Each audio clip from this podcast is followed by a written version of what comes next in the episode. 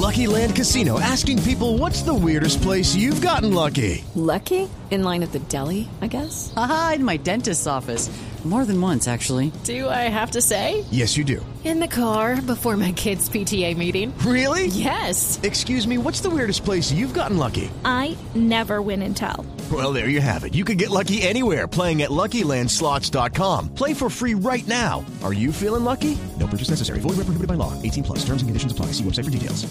Aire. Y precisamente como Colombia está al aire, quiero preguntarle, doña Diana Mejía, sobre un informe de la Contraloría General de la República sobre el tema de las tierras y de la SAE. ¿Por qué le pregunto sobre ese informe de la, SAE, del- de la Contraloría sobre las tierras y la SAE?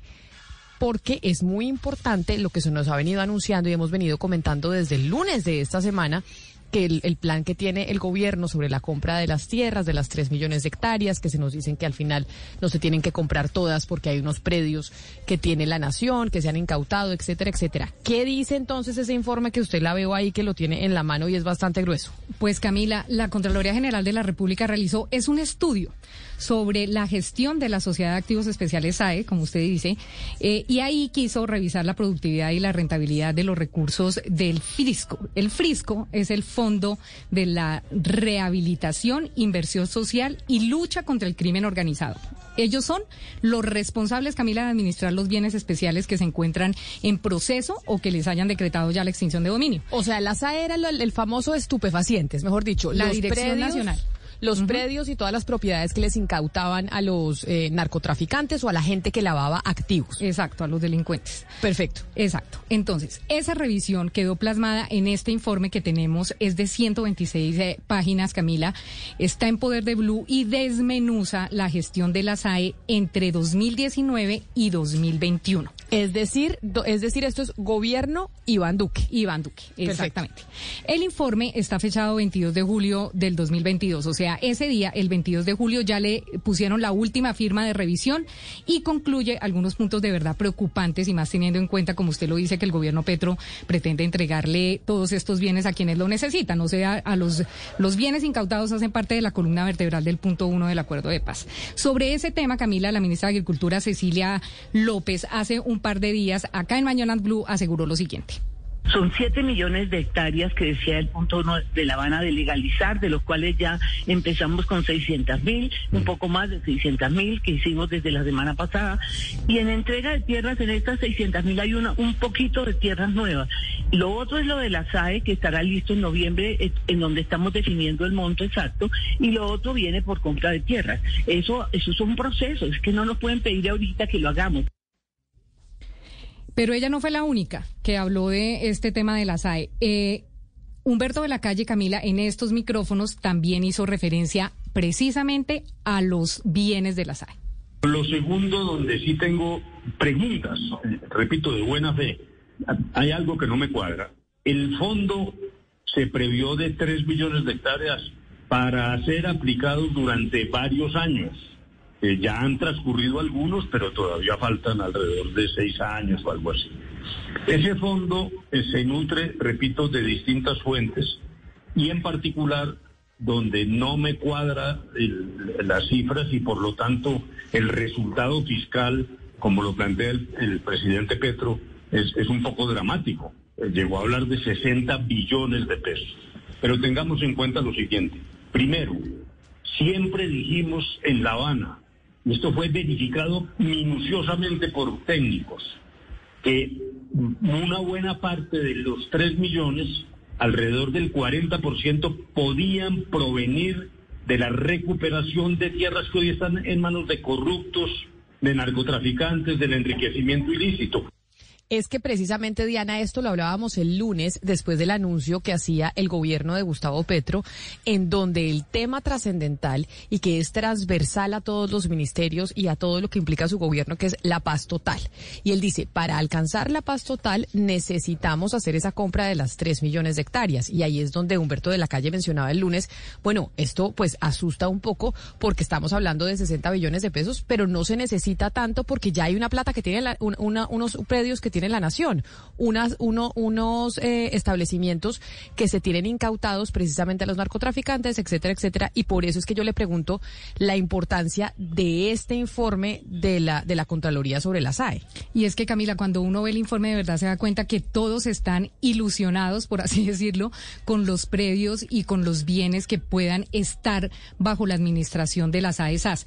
Eh, escucha usted al presidente de FEDEGAN que precisamente cuando, cuando, cuando usted habla de lo que hicimos acá en estos días, hablando precisamente del punto uno del Acuerdo de La Habana, el presidente de FEDEGAN, Félix Daforí, también consideró que esos bienes se, se pueden usar y él dice es que es mucha tierra. Una fuente indudablemente es la tierra que tiene el narco, que, que ha sido incautada y que está en manos de la SAE al narcotráfico. Eh, incluso entre las cosas que yo tuve la oportunidad de enviarles al gobierno, fue un documento del que tuve oportunidad de conocer antes de hacer el relevo en la SAE. Y ahí hay fácilmente, bueno, fácilmente son 7.402 predios rurales. Eso es mucha tierra, ¿no? En el inventario que más o menos tiene la misma Agencia Nacional de Tierra, da cuenta de casi 2 millones de hectáreas, por supuesto. Ahí hay tierra incautada, pero no hay tierra que está en poder del Estado de manera plena. Y entre los colombianos entusiasmados con los anuncios del gobierno Petro, Camila, están las comunidades campesinas, que incluso ya, como aquí lo reportamos oportunamente, han venido ocupando de forma ilegal algunos predios que pertenecen a la SAE o que están bajo la administración de la SAE, pero que han sido entregados en concesión a particulares. Pasó en el municipio de Dagua, aquí lo reportamos eh, hace algunos días.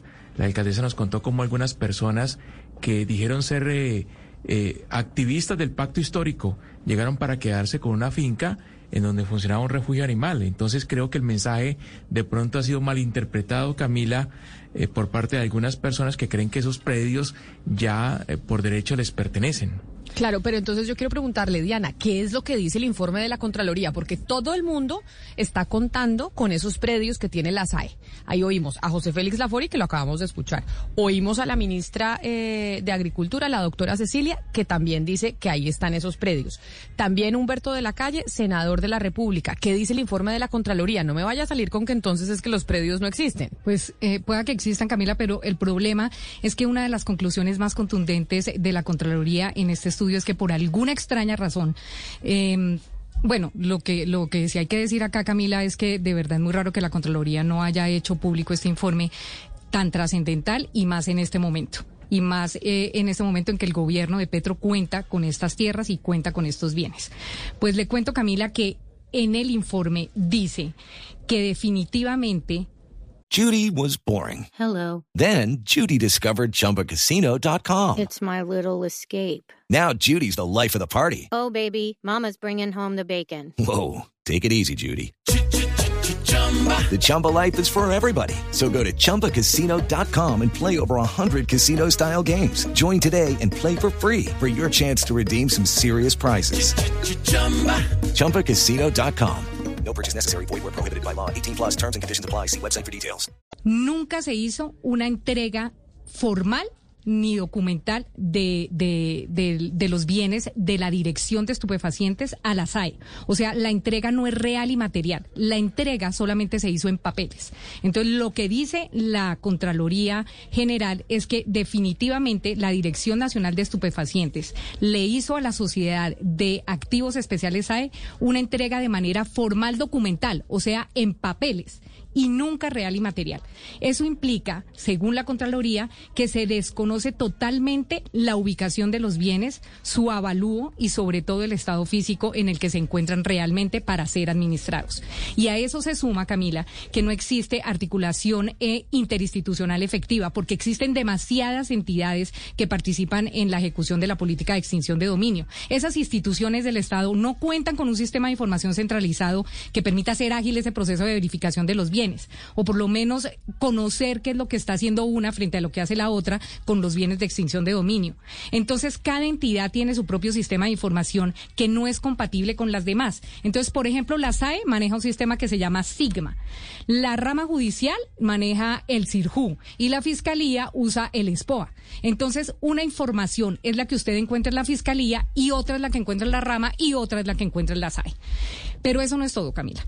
La figura de la justicia premial que incorporaba el Código de Extinción de Dominio desde 2017, que pretendía que en etapa de juicio el afectado pudiera negociar una sentencia anticipada a cambio de entregar esos bienes, a cambio de esa entrega efectiva de los bienes, esa figura está siendo casi que subvalorada según el estudio, porque de acuerdo al informe, muy poco se aplica como una herramienta que de verdad pueda disminuir los tiempos de costos procesales. Entonces, luego de ocho años de la expedición de estas medidas durante el periodo 2019 y 2021, en este estudio dice que solamente 16 sentencias anticipadas se llevaron a cabo en este tiempo. 16.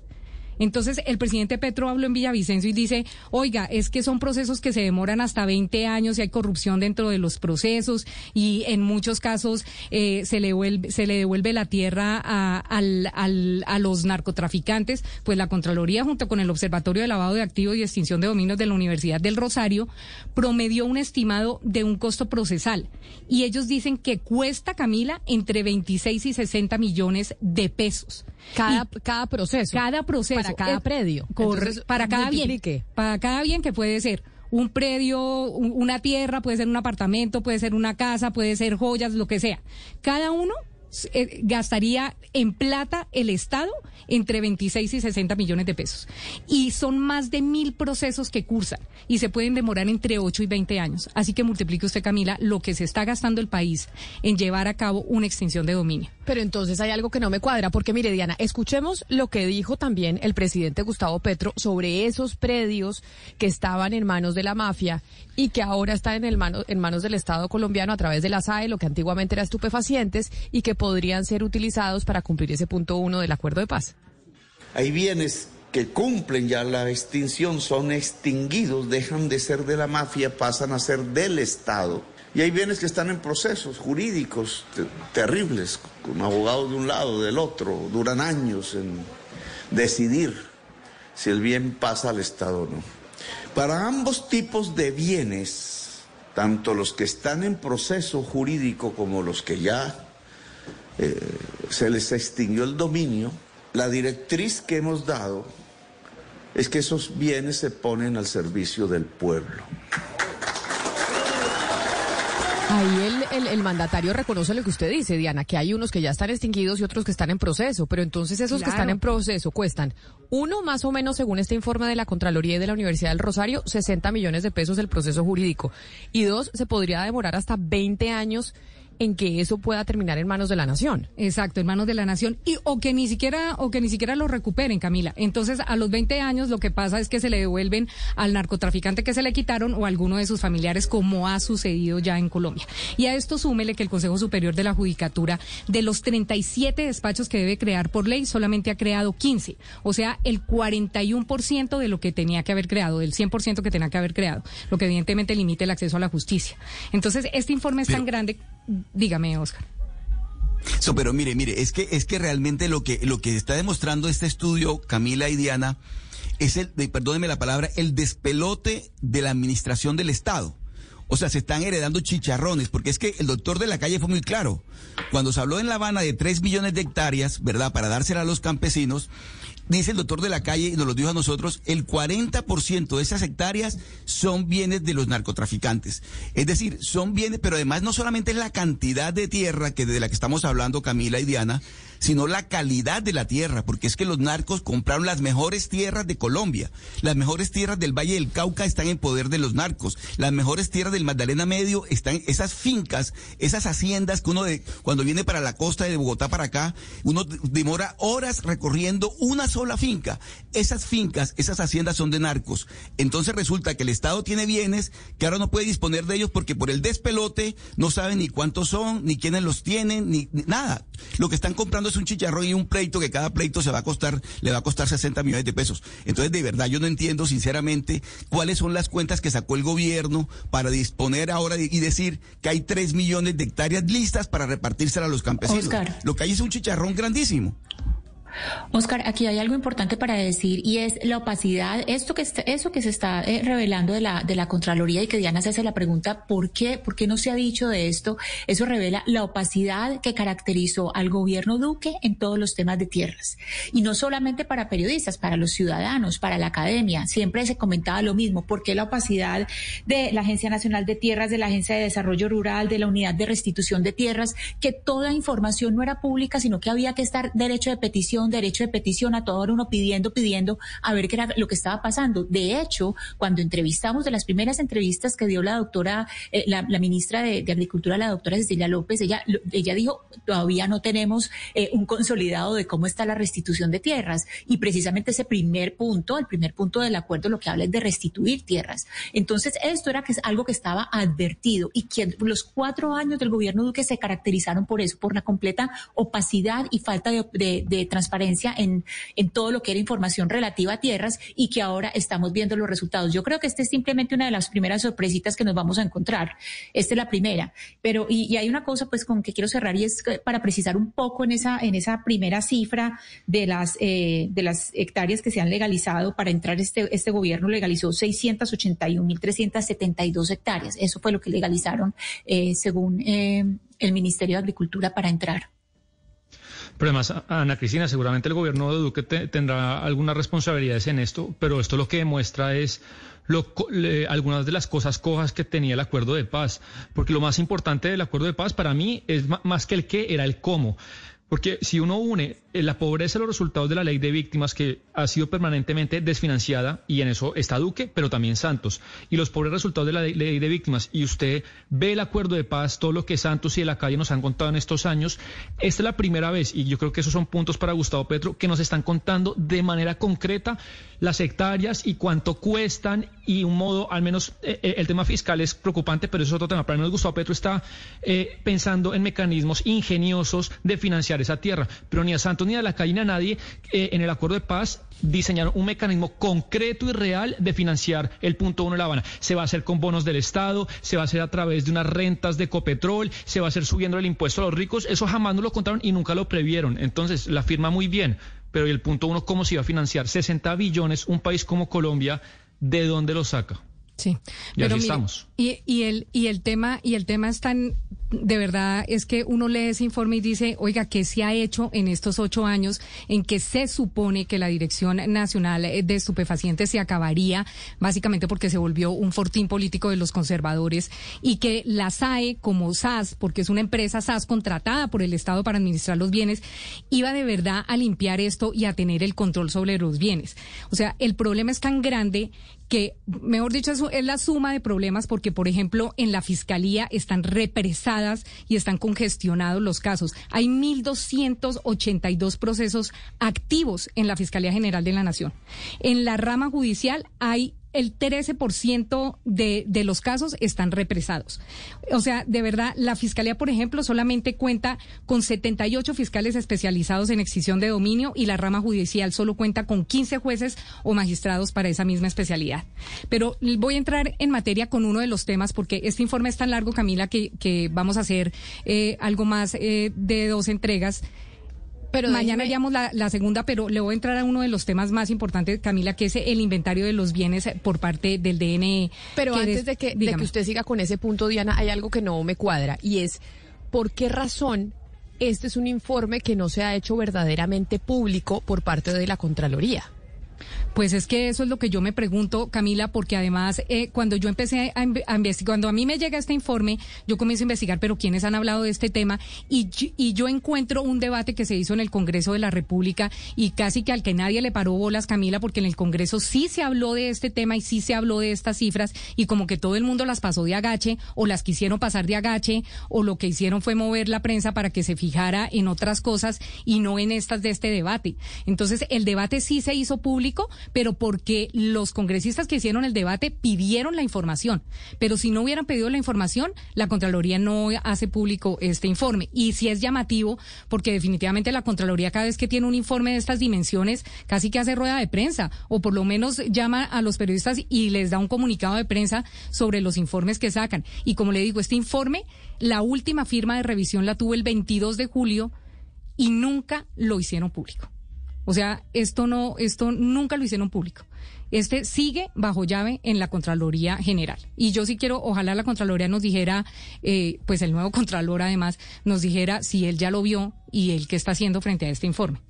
Pero llamado al, al, nuevo Contralor eh, General de la República para ver si, pues, qué, información tiene y qué opinión sobre este informe que incluso se hace en eh, su misma entidad. Pero ahora sí que yo le interrumpí, Diana, ¿cuál es el tema grueso sobre el inventario de los bienes? Bueno, uno de los gruesos, y voy a empezar por ese porque creo que sí es uno de los más grandes. Eh, el DNE que desapareció después de que se evidenciara pues que era el fortín de los conservadores, como le dije, y pasó a la administración de la SAI, pues como lo decía yo al comienzo, no correspondió con una entrega real y material lo que hizo el DNE a la SAE y se realizó solamente en forma documental y lo que implicó fue el desconocimiento total de bienes, la ubicación, como le digo, el avalúo, el estado físico. Pero aún hoy, después de ocho años, o sea, esto fue como alrededor de 2014, de haber recibido estos bienes por parte de la SAE, se siguen presentando casos porque solo en, en 141 actas que se revisan en ese estudio, se relacionan 509 bienes que no se aclaran. O sea, son 509 bienes que nadie sabe dónde están, cómo están, cuál es el estado, cuánto cuestan, nada. No se sabe nada. Solo en 141 actas, 509 bienes están sin aclararse.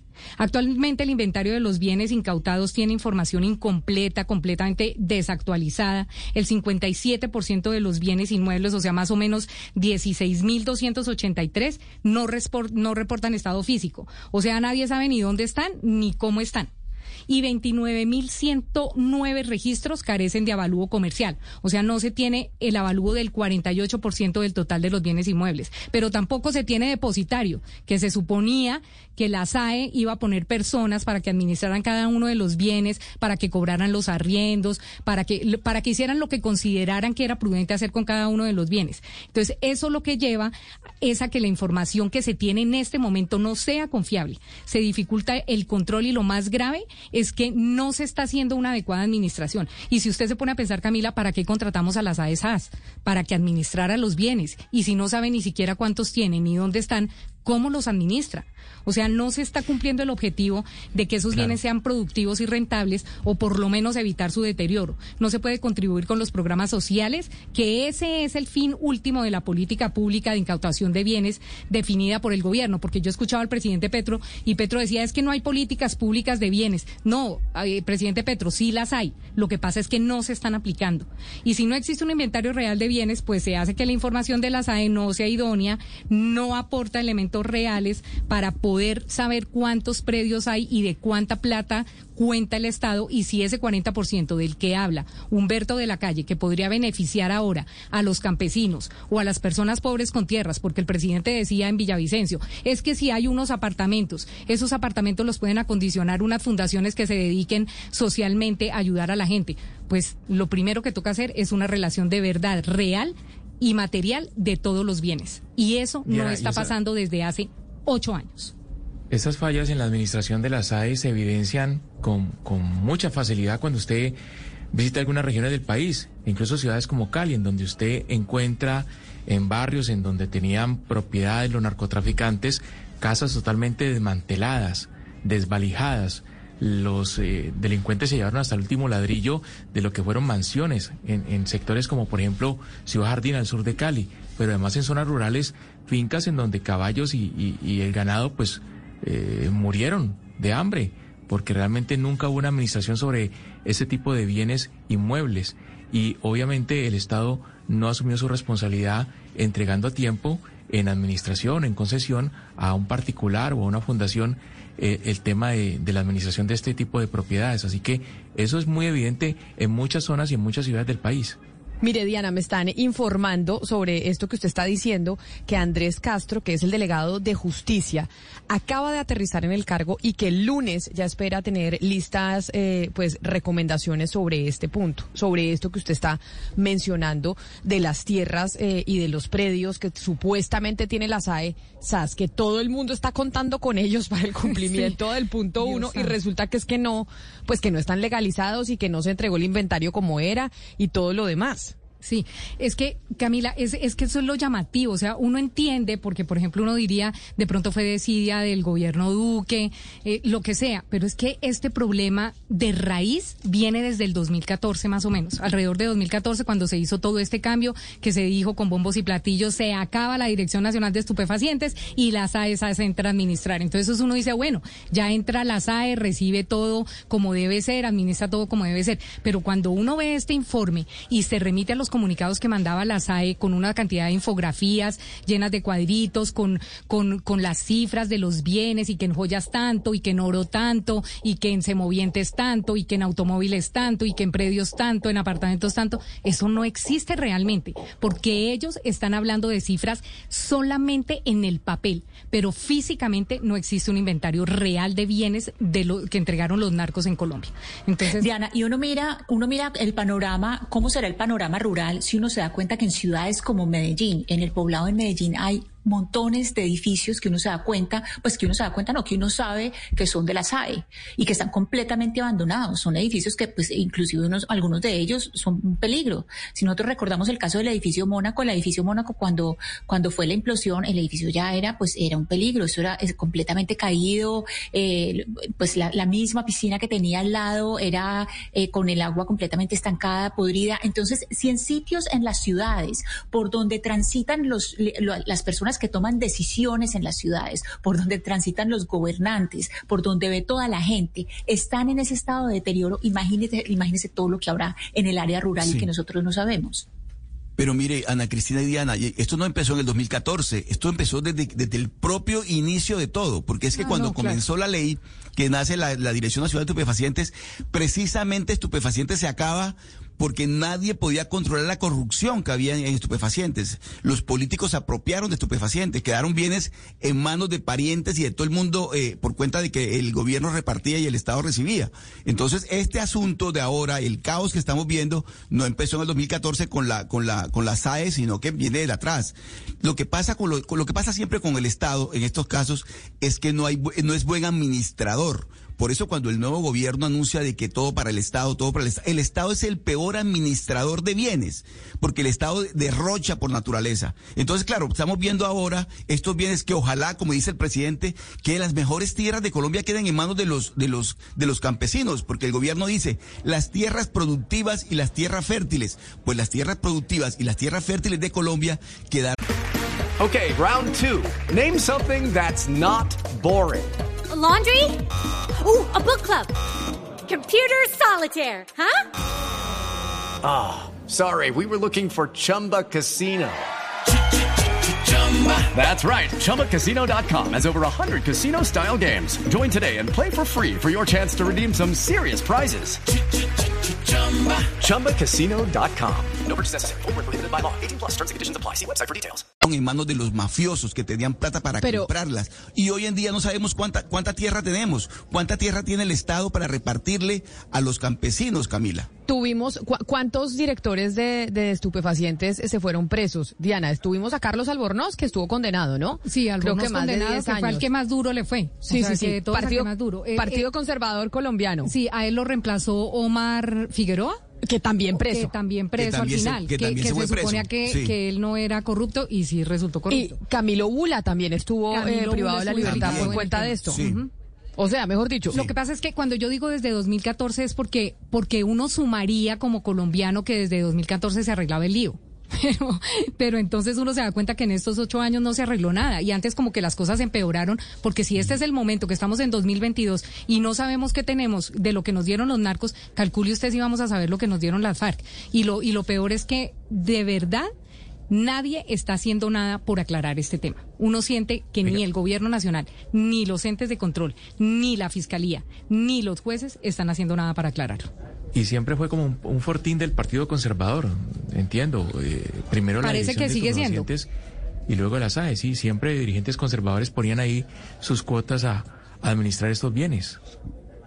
Pues, Diana, Estas son unas tierras y unos predios con los que está contando todo el mundo, como Todo acabamos mundo. de oír al principio de que usted entregara este informe. Mañana entonces nos va a seguir contando qué más dice ese texto que está en eh, o estaba engavetado en la Contraloría y no se ha hecho público. Y que ojalá se haga público ahora que ya aquí lo, lo hicimos referencia a las 126 páginas. Pues Camila, mañana yo les voy a hablar sobre lo que se paga en Colombia por los bienes de los que sí se sabe, o sea, los pocos bienes que sí administra la SAE y quiénes están em, en manos de están. Más o menos mañana vamos a saber eh, quiénes son los que están administrando, quiénes son los eh, depositarios que lideran eh, esta administración de bienes en Colombia y cuánto es que paga realmente la gente por un predio de estos o por un bien de estos. O sea, Dirección. Nacional de Estupefacientes 2, porque en esa época era Partido Conservador Colombiano, que la gente terminaba pagando un arriendo de 500 mil pesos por unos predios que costaban 2 mil millones de pesos. No, es que lo que le voy a contar mañana va a ser de verdad que uno dice es que de verdad se, se pasan. O sea, ahí sí, como decía Turbay, la corrupción en sus justas proporciones. Son las 11 de la mañana, 10 minutos pendientes entonces mañana de la segunda entrega de su informe sobre lo que está pasando con esos predios que todo el mundo cuenta con ellos, pero realmente no es que los tengamos así como tan disponibles para poder cumplir con el punto uno del acuerdo que ya ha anunciado el gobierno de Gustavo Petro es una de sus prioridades para lograr esa paz total que tanto se quiere en Colombia. With the Lucky Land slots, you can get lucky just about anywhere. This is your captain speaking. Uh, we've got clear runway and the weather's fine, but we're just going to circle up here a while and uh, get lucky. No, no, nothing like that. It's just these cash prizes add up quick. So I suggest you sit back, keep your tray table upright, and start getting lucky. Play for free at LuckyLandSlots.com. Are you feeling lucky? No purchase necessary. Void where prohibited by law. 18 plus terms and conditions apply. See website for details.